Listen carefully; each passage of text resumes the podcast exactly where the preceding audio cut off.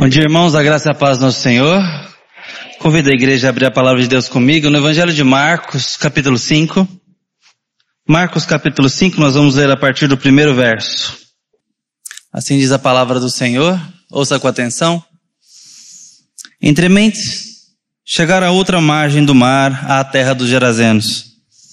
Ao desembarcar, logo veio dos sepulcros ao seu encontro o homem possesso de espírito imundo o qual vivia nos sepulcros. Respondeu ele: Legião é o meu nome, porque somos muitos. E rogou-lhe encarecidamente que os não mandasse para fora do país. Ora, passava ali pelo monte uma grande manada de porcos. E os espíritos imundos rogavam a Jesus, rogaram a Jesus, dizendo: Manda-nos para os porcos para que entremos neles. Jesus o permitiu. Então, saindo os espíritos imundos, entraram nos porcos e a manada, que era cerca de dois mil, precipitou-se despenhadeiro abaixo, despenhadeiro abaixo, para dentro do mar, onde se afogaram. Os porqueiros fugiram e o anunciaram na cidade e pelos campos. Então saiu o povo para ver o que sucedera. Indo ter com Jesus, viram o endemoniado o que tiver a legião, assentado, vestido em perfeito juízo. E temeram. Os que haviam presenciado os fatos contaram-lhes o que acontecera ao demoninhado e acerca dos porcos. E entraram a rogar-lhe que se retirasse da terra deles. Ao entrar Jesus no barco, suplicava-lhe o que for endemoniado e que o deixasse estar com ele. Jesus, porém, não lhe permitiu mas ordenou-lhe: Vai para a tua casa, para os teus, anuncia-lhes tudo o que o Senhor te fez e como teve compaixão de ti. Então ele foi e começou a proclamar em Decápolis tudo o que Jesus lhe fizera, e todos se admiravam. Essa é a palavra do Senhor para nós, queridos irmãos. Irmãos, nós tivemos uma notícia triste recentemente de um menino chamado Juan. Eu sei que alguns crimes contra a vida de pessoas duram e repercutem muito tempo nos noticiários. Nós ainda estamos investigando quem matou Marielle. Crime brutal, um assassinato, e ainda a mídia está falando sobre isso. Mas é uma pauta preferida pela mídia. Quem está falando do Juan? Uma criança de colo que foi brutalmente assassinada por sua mãe e sua companheira. O menino foi frigido, queimado em várias partes do, do corpo, amputado nas suas regiões íntimas e depois descartado. Ninguém está falando do Juan. Foi um noticiário de qualquer jornal. Passou. Meus irmãos, esse tipo de notícia e outras tantas que nós somos bombardeados todos os dias, as que damos atenção, as que não damos, revela uma podridão humana e um potencial para o mal que não dá para fazer escala. Não dá para dimensionar até onde podemos ir. E eu sei que a gente olha para essas barbaridades com muita distância. Com um senso de ira, com um senso de justiça muito forte. Chega um nó na garganta quando a gente ouve falar de certas coisas. Mas, meus irmãos, como diz o poeta brasileiro, cutucando bem, todo mundo tem remela. E essa matéria-prima chamada ser humano que faz um crime bárbaro desse, a mesma matéria-prima nossa. De um ser humano caído e corrompido. Aquele que saiu daquele jardim abençoado por Deus, onde tinha comunhão com o seu Criador, e o seu Criador lhe ensinava tudo no coração onde tinha aquele elo de amor. Isso foi perdido por conta da nossa rebeldia. E nós, fora desse jardim, ainda estamos em rebeldia, a menos que alguma coisa muito estrondosa aconteça dentro de nós. A menos que uma revolução aconteça dentro de nós, e é uma coisa que nós não podemos fazer por nós mesmos. A menos que uma cirurgia aconteça lá dentro. Uma circuncisão do coração, um novo nascimento. Uma conversão de alma e de coração, a menos que Deus interfira em nós nós não voltamos a ter a ver com Deus. A menos que Deus tome partido para nos reconciliar, nós permanecemos com um potencial tão cru para a maldade que nós não podemos nos dar ao luxo de olhar com muita distância para esses crimes e para pessoas que são capazes disso. Nós somos capazes de nossas próprias mazelas mesmo hoje, conhecendo a palavra de Deus. Os pecados pelos quais agora há pouco estávamos confessando a Deus, se aproveitamos bem a hora de culto, são pecados que são da mesma natureza da brutalidade de um assassinato. São da mesma cor, têm o mesmo cheiro diante do nosso Senhor, têm a mesma repulsa ao seu espírito. E nessa hora, nós somos constrangidos a concordar com dois grandes ateus, literatos, especialistas de suas áreas, como Freud e Nietzsche, mas que em duas literaturas distintas chegaram a uma conclusão extremamente comum. Um dizendo que os processos humanos são descartáveis ou são lixo. O outro dizendo que o ser humano, na sua raiz, é podre ou é lixo. Interessante. Um trabalhando filosofia, o outro trabalhando psicanálise, e os dois chegam numa, numa sentença em comum e muito triste, muito pessimista. Ambos analisando profundamente o ser humano. E com uma descrença total quanto ao sobrenatural ou quanto a Deus. Eles chegaram nessa conclusão. Em algumas vezes, meus irmãos, a gente vê o noticiário e pensa: tem alguma razão nisso daí. Tem muita podridão na nossa humanidade. Nós somos capazes de trair, nós somos capazes de enganar, nós somos capazes de mentir. Nós somos capazes de não nos importar com o que é importante. E nessa hora nós somos constrangidos a concordar com algo semelhante. Por fim, eu ainda quero dar uma um relato de caso. Estudando na convalidação de créditos no Mackenzie, tive uma aula com um professor chamado Perso de Deus. O Dr. Perso estudou por muito tempo psicanálise clínica, depois ele foi para neurociência, e em todos esses casos ele falou: olha, em 30 anos de trabalho, juntando todas as profissões aí, eu nunca tinha lidado com um caso no qual eu falei: não tenho mais recurso, não posso fazer nada por essa pessoa. Em todos os casos, ele trabalhava também num nível terapêutico e de restauração de reabilitação mental e de comportamento e de saúde emocional. Uma moça jovem crente, criada no interior de São Paulo, o procurou vindo de um quadro de abuso dentro de casa. Avós envolvidos ali, avô, mais ou menos isso, se eu me lembro bem. Ele tratando aquela moça que agora procurava ajuda em São Paulo para poder estudar e muitos sonhos, muitos ímpetos missionários. Mas essa moça, ao chegar ali, Antes de ir para o consultório dele, teve mais um quadro. Então depois ela chegou no consultório. Qual foi o quadro da vida dela depois de estar estudando já adulta agora, depois desse episódio de infância? Numa determinada noite que ela estava voltando para casa, ela viu um morador de rua. E infelizmente naquela região ali das faculdades, São Paulo tem muitos moradores de rua. É, é triste o quadro. Nós em Anápolis somos muito privilegiados com o trabalho da Missão Vida. A gente não vê muitos moradores de rua. São Paulo o quadro é muito triste nesse sentido. E um desses moradores de rua estava ali pedindo qualquer ajuda, qualquer auxílio, e ela então se dispôs a tirar meio sanduíche que ela tinha guardado da bolsa e dar para aquele homem e oferecer para ele.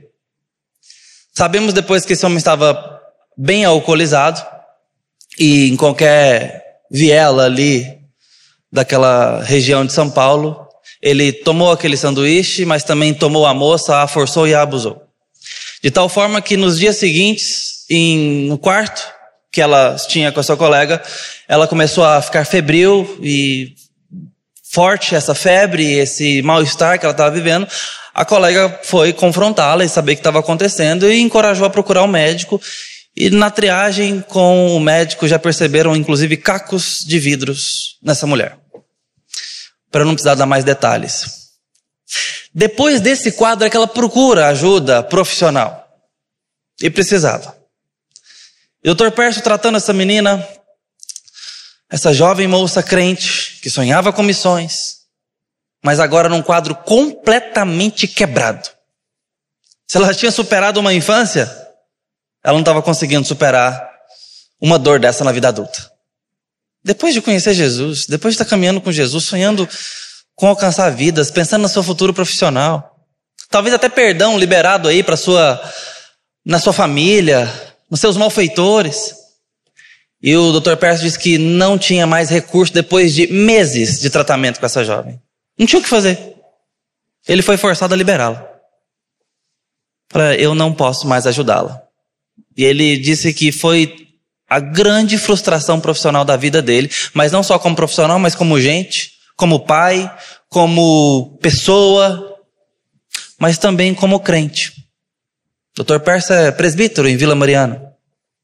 Ele e seu irmão cuidam da música da igreja também, trabalham a liturgia musical da igreja. E numa grande frustração ele nos contou esse caso de desistência. Eu desisto. Eu não posso fazer mais nada por você. Irmãos, situações como essa nos empurram para uma descrença. Por muito menos nós desistimos das coisas, é ou não é? Minha mãe ameaçava várias vezes me vender para cigano. Era uma forma de desistir de mim. Mas não vendeu, não. Não sei se achou preço. Trocar num tacho de cobre. Pensa nisso. Tô brincando, pensa não. Olha só. Nós conseguimos ver a mazela e a podridão das pessoas que nos cercam. E às vezes nós queremos justiça, às vezes nós queremos justiça do lado positivo, sabe? A gente quer que as coisas se sarem, se curem. Às vezes nós queremos que se conserte. Mas por vezes a alternativa que nós temos é desistir. É largar a mão. Pais desistem dos seus filhos não só quando o cigano ou põe para fora de casa. Mas quando eles vão causando tanta dor, tanta dor, tanta tristeza no seu coração, tanta decepção, que você desiste quando você já não quer mais falar com ele. Você não quer ensinar mais. Mas filhos também têm desistido de seus pais. Não só quando batem a porta, ou quando saem de casa, mas quando desistem de ouvir seus pais. Indiferença. Tanto faz. Casamento é a mesma coisa, meus irmãos, se tem um lugar para a gente colocar a podridão para fora, é na intimidade do nosso relacionamento. Nós ficamos mais do que literalmente nus. A gente fica escancarado. Acontece problema no trabalho, a gente chega em casa sem máscaras. É ou não é? Aí no trânsito vai acumulando problema. E em casa a gente põe para fora podridões que machucam, que ferem, que destroem o outro. E esse lixo que nós vamos provocando e causando, causa apatia no outro. A ponto de falar, desisto. Aí a gente pensa, qual é a forma de existência num casamento? Divórcio. Mas tem outras. Talvez um pouco mais cruéis, inclusive. Quando a gente não quer mais tratar o outro como cônjuge. E finge que está tudo bem. A indiferença toma o seu lugar, toma forma. E você já não quer saber mais. Tanto faz. Liga no automático e vai. E agora não morre apenas o seu relacionamento, mas morre a casa. Morre você, morre o outro, morre aquilo que você toca. Sem falar as portas que você abre para outras mazelas acontecer. Maridos e mulheres têm desistido diante da dor que o outro tem causado do lixo que tem produzido. E do lixo que nós produzimos nós mesmos. Isso causa desistência em nós. Pessoas têm desistido de si. De si. Tem a música. Carlinhos, por exemplo, canta uma música dessa que também o rock nacional já cantou nesses versos. Eu tentei fugir de mim, mas onde eu ia eu tava. Não dá para correr muito. Tem hora que a gente cansa da gente. Tem hora que a gente desiste. Cai no mesmo pecado. Cai nos mesmos vícios. Fura os planos. Os princípios e aqueles votos. De novo, de novo. E por vezes, desistimos não apenas dos planos, mas do vigor, do sonho, de ser melhor, de fazer algo melhor. Meus irmãos, diante desse quadro, o que, que sobra para nós? Quadro tristes, que tá por, estão por todos os lados. O pecado tem gerado, como diz o apóstolo Paulo, sinais de morte, ou cheiro de morte. Nossa esperança é única, estreita. Não tem outro endereço. O problema é tão grave, mas tão grave, que só quem criou todo o sistema pode dar jeito. Eu quero dizer hoje, essa manhã, para você: tem jeito. Tem esperança para esse grau de existência que você está vivendo. Essa esperança tem endereço e tem nome. Essa esperança anda e se movimenta na direção de gente desesperada. Essa esperança encontra com gente que é alvo de total desistência. Quer um exemplo? Um jovem possesso, endemoninhado, todo ferido e inutilmente todo amarrado e amordaçado. Amarraram o jovem, sabe por quê? Porque desistiram dele. Está vivendo lá no cemitério, nos sepulcros, entre as montanhas. Sabe por quê? Porque desistiram dele. Está nu. Porque esse jovem já desistiu de si. Vestir roupa para quê? Sapato novo para quê? Já desistiu. Tem uma legião de demônio dentro daquele homem. E demônios, meus irmãos, são o ápice. Um passo depois do que o ser humano consegue produzir de podridão. Quando não tem mais jeito, entra a parte demoníaca para tomar conta. A gente, o presbítero Fred está aqui, ele vai lembrar da dona Elza lá no nosso bairro Primavera aqui em Anápolis, quando nós estávamos ajudando a casa dela ali, a vida dela. Uma vida muito sofrida. A gente lembra que o evangelho chegou na casa daquela mulher e tudo mais, e, a gente via que uma das respostas que ela dava ao evangelho era arrumar a casa, barrer o quintal, deixar ali tudo bonitinho. Nessa hora a gente se preocupa com os nossos adolescentes, com os quartos que estão chiqueiro. Isso combina com demônio, tá? Limpa. Arruma. O evangelho combina com limpeza. Esse homem está no meio dos sepulcros, vivendo de forma não higiênica, não social, porque isso combina com demônios. No escuro, se ferindo com pedras. Dá para entender o grau de existência que cerca a vida dessa pessoa? É isso que ele está vivendo. E nesse quadro é que nós encontramos um Jesus cansado. Capítulo 4, nós lemos o 5, no capítulo 4, ele entra no barquinho depois de fazer muita coisa, trabalhar bastante, discurso, milagres e tudo mais, e eles vão. E Jesus cai no sono, porque ele está cansado, humanamente cansado. E ele ali, caindo no sono, pesado, o barco está quase tombando porque vem uma ventania, um princípio de tempestade, e os discípulos ficam apavorados, embora sejam pescadores experientes, a maioria deles. Estão apavorados e cutucam Jesus, dizendo: Mestre, não te importa que pereçamos? E Jesus dá uma repreensão falando sobre a pequenez da fé deles e diz à tempestade: Mar e vento, eu os mando, acalma-te e emudece. E aí então fizeram uma pergunta que o capítulo 5 e 6 vão responder. Quem é esse? Que até o vento e o mar lhe obedecem. E aí em dois aspectos eu mostro para os irmãos. Quem é esse? É Jesus, que tem poder. E em segundo lugar, é Jesus que tem compaixão com poder. Ele está cansado, mas chega na terra de Gadara. E cansado depois de atravessar aquela aquele mar revolto, aquela aquele vendaval tempestuoso, ele chega e se torna disponível para aquele jovem que é alvo de toda a desistência, inclusive da própria. Os demônios veem Jesus, correm em direção de Jesus, e o texto aqui usa uma expressão de adoração, mas essa não é a adoração que nós entendemos aqui, que eu estou louvando a Deus. Essa é uma prestação de reverência. Eles reverenciam a autoridade de Jesus, mas com nenhum louvor. Não há louvor no meio dos demônios. Essa palavra pode nos confundir. Não entenda errado. Tanto é que eles falam que temos contigo Jesus, filho do Altíssimo.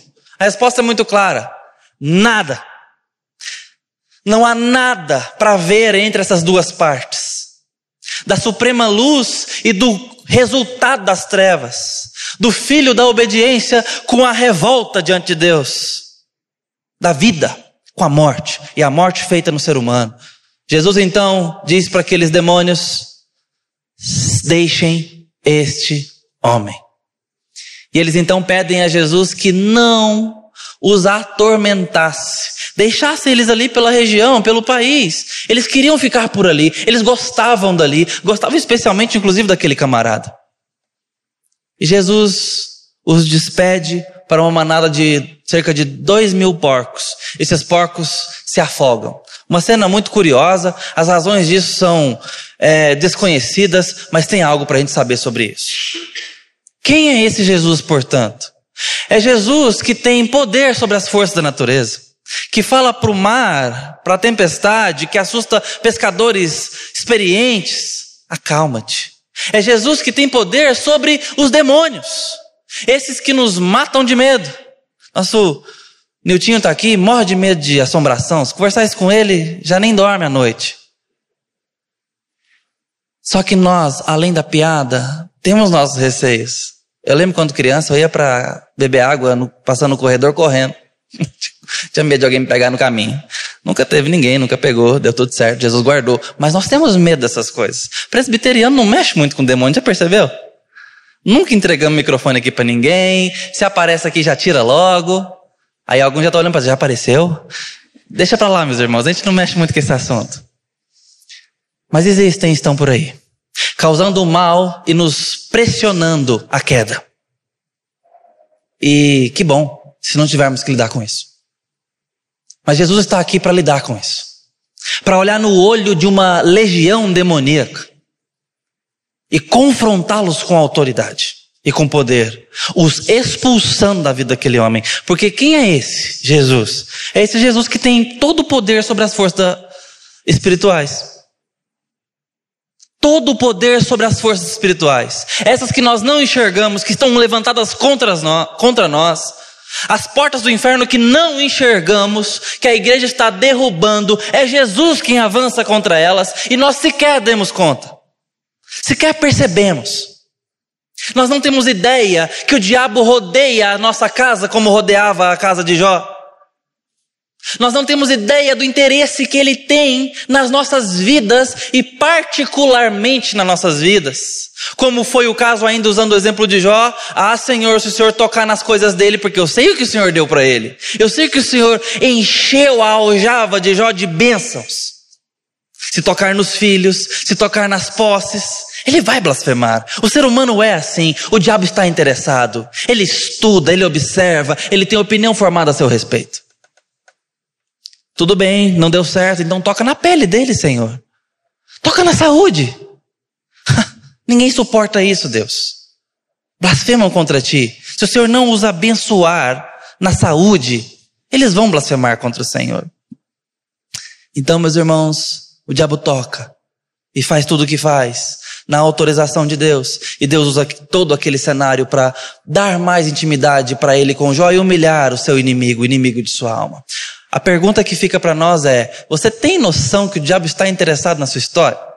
Para te derrubar, para acabar com a sua família, para acabar com a sua saúde espiritual, com a sua comunhão, com a sua sanidade? Ele está. Mas eu quero te dizer que Jesus, tem poder sobre tudo que se levanta contra nós. Se nós não percebemos isso, quão desesperados seremos? A gente precisa entender coisas que Jesus quis deixar claro. Jesus sai daqui e vai caminhando para ressuscitar a filha de Jairo, lembra disso? Só que no caminho a multidão apertava ele. Capítulo 6. Espremia ele, espremia ele, até que uma mulher hemorrágica, cronicamente hemorrágica, toca na, nas vestes dele ali, na roupa dele. Ele fala: Alguém me tocou, de mim saiu o poder, quem foi? Os discípulos falam: Senhor, menor possibilidade de saber. E aí a mulher se identifica e vê que ela era a pessoa que foi com fé ali buscar cura em Jesus.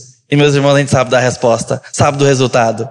Saiu o poder de Jesus, porque esse é Jesus que tem todo o poder sobre as enfermidades. A gente precisa ter mais fé, meus irmãos. Não é para se frustrar caso a cura não venha, não, mas é para ter muita expectativa para que ela venha. A gente precisa ser mais corajoso, de espremer no meio da multidão para achar Jesus para curar o nosso problema. Sabe por quê? Porque ele pode. E ele se mostrou no texto de Marcos como alguém que se interessa em deixar cura por onde ele passa.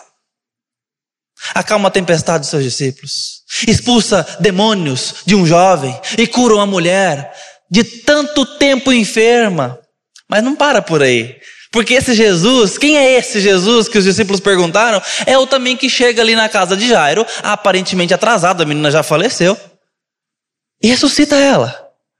Porque esse é Jesus também que tem autoridade sobre a morte. O inimigo final, quando nada mais pode ser feito. Ah, pastor, o senhor está dizendo para a gente orar para as pessoas ressuscitarem? Ah, talvez. Dependendo do caso, por que não? Mas uma coisa é certa diante desse assunto: nós vamos. E Jesus disse que a morte não dá a palavra final para a vida dos seus filhos. Paulo ainda diz: se cremos nessa vida, apenas nessa vida, para essa vida, somos os mais infelizes de todos os homens, se não entendemos a ressurreição. A vida depois da morte. Quem é que pode fazer isso? Esse que está ressuscitando essa menina. Ele pode pegar a morte e usá-la para ser transição para a vida maior. Ele pode anular os efeitos da morte. Esse é Jesus.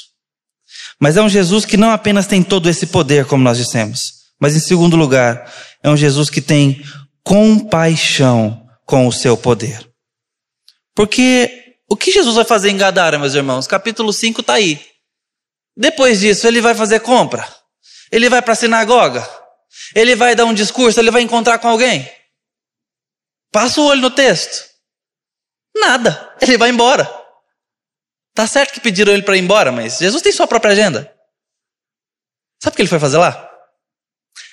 Exclusivamente sarar esse jovem. Jesus tomou a iniciativa de estar no mundo.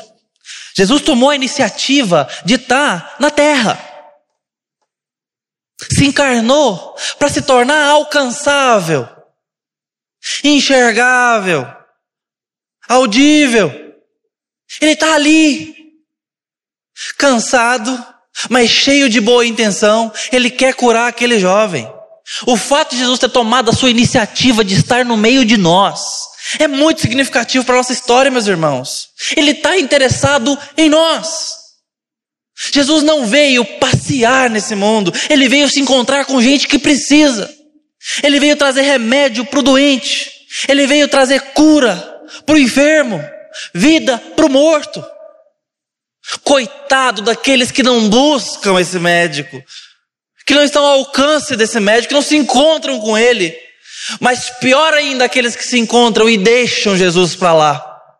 E não vão aos seus pés buscar mais cura, mais da água que ele dá para beber, mais da carne que ele dá para nós nos alimentarmos.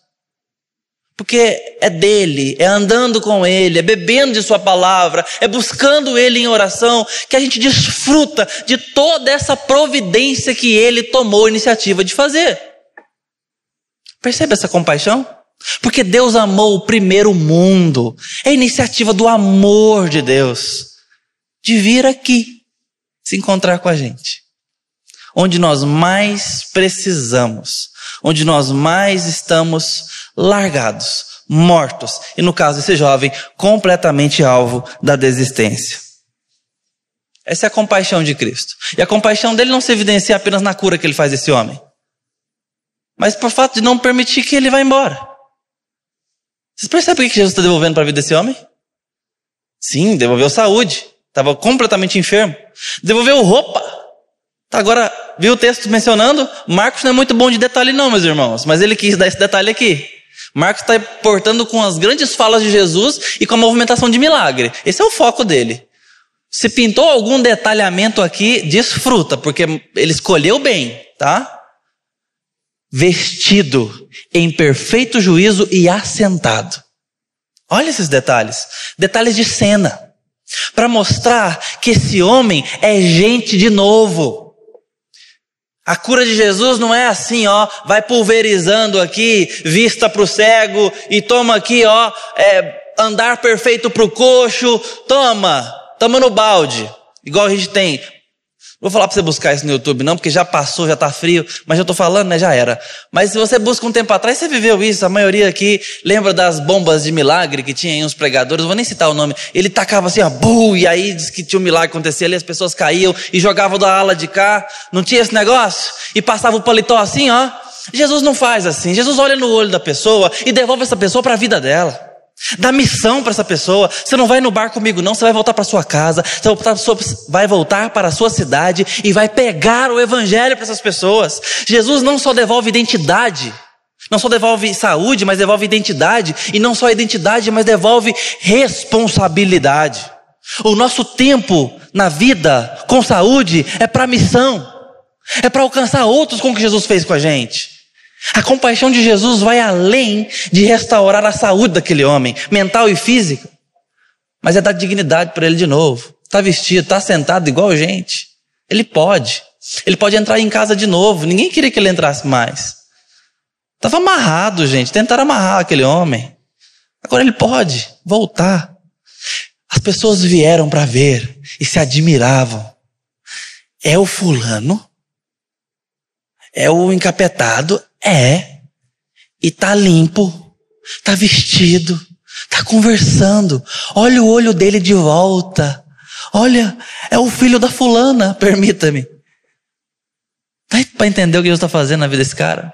E fala, agora você vai lá, volta para sua família. Vai abraçar a sua família. Cadê sua mãe? Que está com saudade de uma hora dessa, que já desistiu de ter você de volta, que já te deu por morto. Volta. Jesus dá isso, isso é compaixão. Poder e compaixão com poder. Graças a Deus, o nosso Deus tudo pode e tem compaixão. Em Deus o amor se encontra com todo o poder e andam juntos por nós, por gente como a gente. Mas tem outras pessoas nesse texto, onde nós chegamos a um final. Os porqueiros. Os porqueiros são os caras dos business ali, dos negócios, eles chegam para ver o que aconteceu. E veem que dois mil porcos foram desperdiçados por causa de um caboquinho. Dois mil porcos, Jesus, sério? Por causa de um rapazinho que já não valia muita coisa. Não prestava para trabalhar, não prestava para fazer nada, não pagava imposto. Não lavava vasilha para sua mãe, nada. Dois mil porcos altamente rentáveis? Sério, Jesus? O senhor não entende de economia? O senhor não entende de finanças, de infraestrutura, de recurso da cidade, de como que a gente cuida dessa cidade, de como que o nosso dinheiro sustenta tudo isso aqui? Sério, Jesus? Quer saber? Cai fora daqui. Cai fora daqui. E entraram a rogar-lhe que se retirasse do meio deles. A concepção é muito clara. Uma vida despedaçada não vale mais do que negócios, do que trabalho, do que dinheiro. É aqui que nós encaramos o fato de que facilmente entendemos que porcos valem mais do que pessoas. Não é um porco, mas muitos. Muitos porcos valem. Aí sim. O que temos trocado pela saúde das pessoas que nos cercam. Quando nós desistimos de tentar, de tentar trazer a cura do alto para essas pessoas, algumas coisas já tomaram o lugar dessa energia que não estamos aplicando nessa pessoa. Nesse caso aqui eram porcos. E na nossa história? E no nosso caso? O que temos valorizado mais do que a vida dos nossos filhos? Porque quando eu entrego a minha filha para galinha pintadinha, eu estou desistindo de algumas coisas. Eu estou desistindo de tentar de outras formas de falar com ela, de acalmá-la. Esses dias eu me peguei. É, falo com vergonha, mas tudo bem. Me peguei na fila do supermercado balançando dois pacotes de pão. Assim. Mas eu, eu percebi logo. É por conta das madrugadas aí. Se a gente tivesse algum recurso, meus irmãos, para parar de chorar, a gente faz. Eu já botei chupeta na boca do Tito. E ele está com 15 dias. Podem julgar. Para ajudar. Meus irmãos, a gente faz isso de formas muito mais sérias e profundas. A gente quer solução para os problemas, mas não quer se investir para ser solução.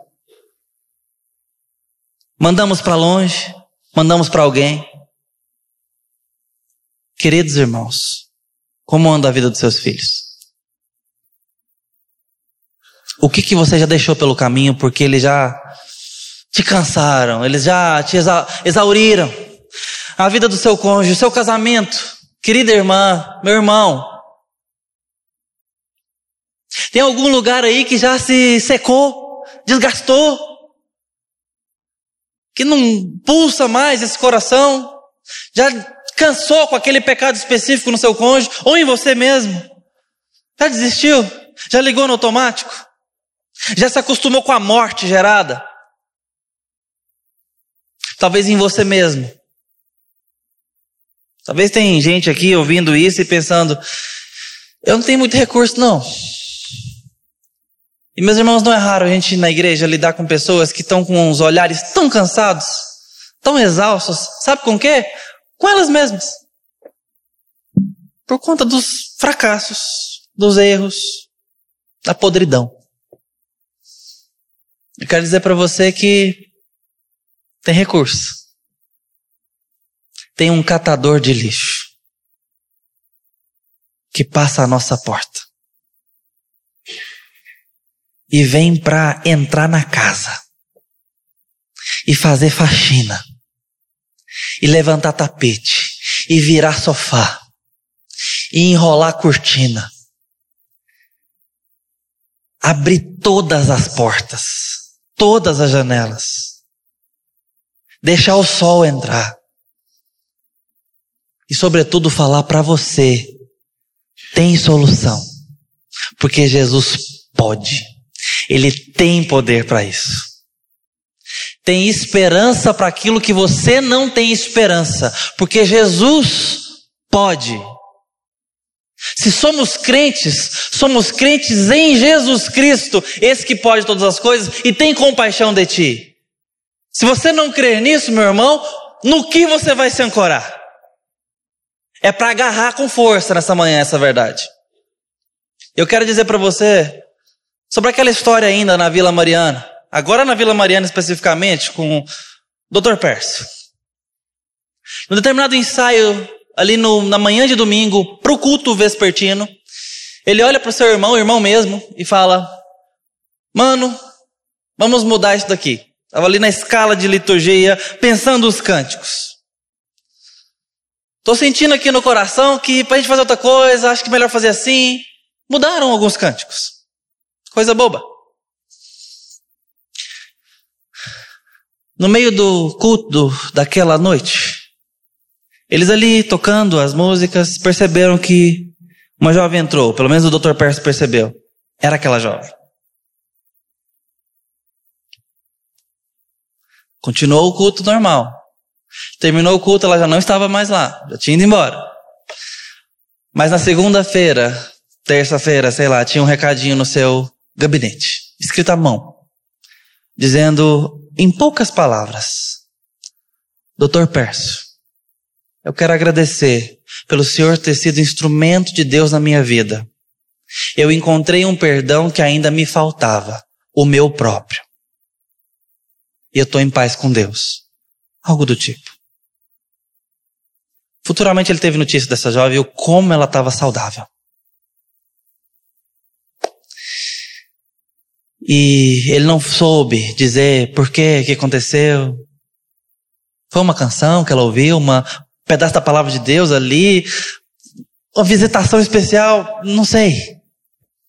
Ele só sabe dar esses, esses dados, esses autos, mas que para nós basta. Porque Deus cura, ainda que não tenha mais recurso. Eu quero dizer para você, para mim, que nós precisamos crer mais essa manhã. Vamos renovar nossa esperança. Deus está trabalhando e não dorme por nós. Vamos orar. Querido Deus, nessa manhã pedimos que o Senhor renove o nosso coração com mais esperança, mais fé, mais desejo de ver e ouvir Jesus, o nosso Senhor. Esse que tem todo o poder sobre todas as coisas, todos os inimigos de nossas almas e até os inimigos que estão dentro do nosso coração. O Senhor que tem poder sobre nós quando nós nos fazemos inimigos do Senhor. Afinal, foi assim que o Senhor nos encontrou, papai. E nos adotou com tremenda graça. Nessa hora pedimos que o Senhor também venha com a compaixão desse Jesus sobre nós. E nos renove, Pai. Nos dê mais fé para orar pelos nossos enfermos. Nos dê mais fé para orar pelos nossos pecados constantes para que eles sumam da nossa história em louvor ao teu nome. Nos dê, ó Deus, coragem para orar, esperança pelos nossos filhos, pela nossa geração. Ó Deus, nos dê um vigor novo nessa manhã para orar pelo nosso lar, pela nossa família, pelos nossos casamentos. Orar, ó Deus, por nós, como filhos do Senhor, mas como também pessoas dessa terra para vivermos com os olhos altos no Senhor. Porque o Senhor tem cuidado de nós com grande poder e infinito amor. Em Jesus que nós falamos contigo, gratos e cheios de esperança. Amém. Deus abençoe.